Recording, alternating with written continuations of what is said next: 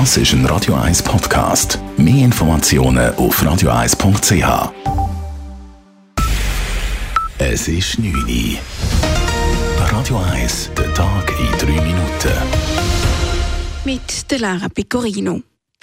Das Bahnland Schweiz feiert heute einen historischen Tag. Vor genau 175 Jahren nahm die erste Bahnlinie, die sogenannte Spanisch-Brötli-Bahn von Baden nach Zürich, ihren Betrieb auf. Heute findet in Zürich-Altstetten der offizielle Festakt statt, unter anderem mit Ansprachen von Verkehrsministerin Simonetta Sommaruga und SBB-Chef Vincent Ducrot. Heute sei ein wichtiger Tag für die Schweizer Bahn, so Uli Stückelberger, Direktor des Verbandes Öffentlicher Verkehr. Mit diesem Tag hat nachher in der Schweiz quasi die Revolution von der Mobilität angefangen. Das Eisenbahnnetz ist nachher sehr schnell ausgebaut worden in der ganzen Schweiz, in allen Landesteilen. Und das wollen wir heute feiern.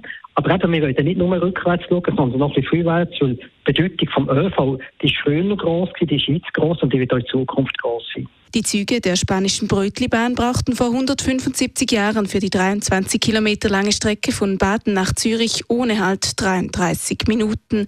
Heute dauert die Fahrt noch 15 Minuten.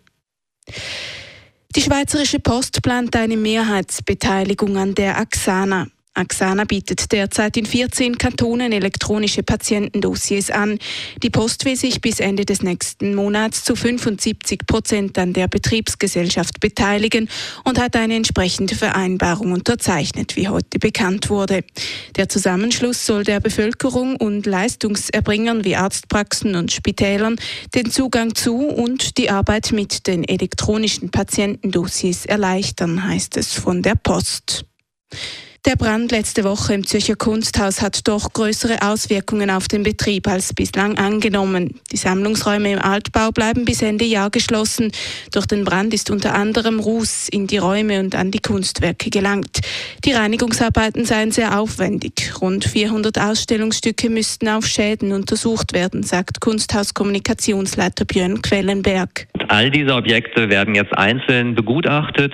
Das heißt aber auch, dass man sie wirklich in die Hand nimmt, also von der Wand abhängt oder verschiebt, von Sockel ablöst und schaut, äh, wo hat es möglicherweise Verunreinigungen gegeben. Und wir werden alle Objekte auch deshalb verschieben müssen, weil die Räume nicht nur gewaschen oder gereinigt, sondern auch teilweise neu gestrichen werden müssen. Als Brandursache wird ein technischer Defekt im Packraum des Museums vermutet. Normal geöffnet bleibt der Kunsthausneubau. Die Hausdurchsuchung in Donald Trumps Luxusvilla in Florida sorgt für Aufsehen. Eine Razzia im Haus eines US-Präsidenten hatte es bislang noch nie gegeben. Trump selbst sprach von einer unangekündigten Durchsuchung und von politischer Verfolgung. Laut Medienberichten steht das Ganze im Zusammenhang mit Trumps Umgang mit Akten und Dokumenten aus seiner Zeit im Weißen Haus. Trump soll unter anderem 15 Kisten voll mit Regierungsdokumenten, Erinnerungsstücken, Geschenken und Briefen aus dem Weißen Haus in sein Haus in Florida gebracht haben. In den USA muss per Gesetz jede Korrespondenz eines Präsidenten archiviert werden. Radio 1, Wetter.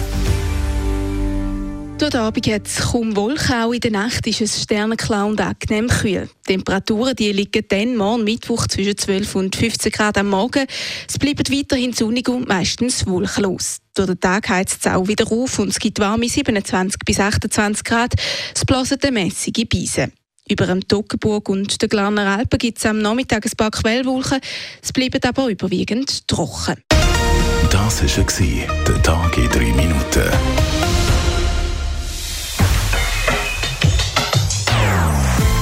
Non-Stop-Musik auf Radio 1. Bei uns klingt die Musik einfach besser. Non-Stop.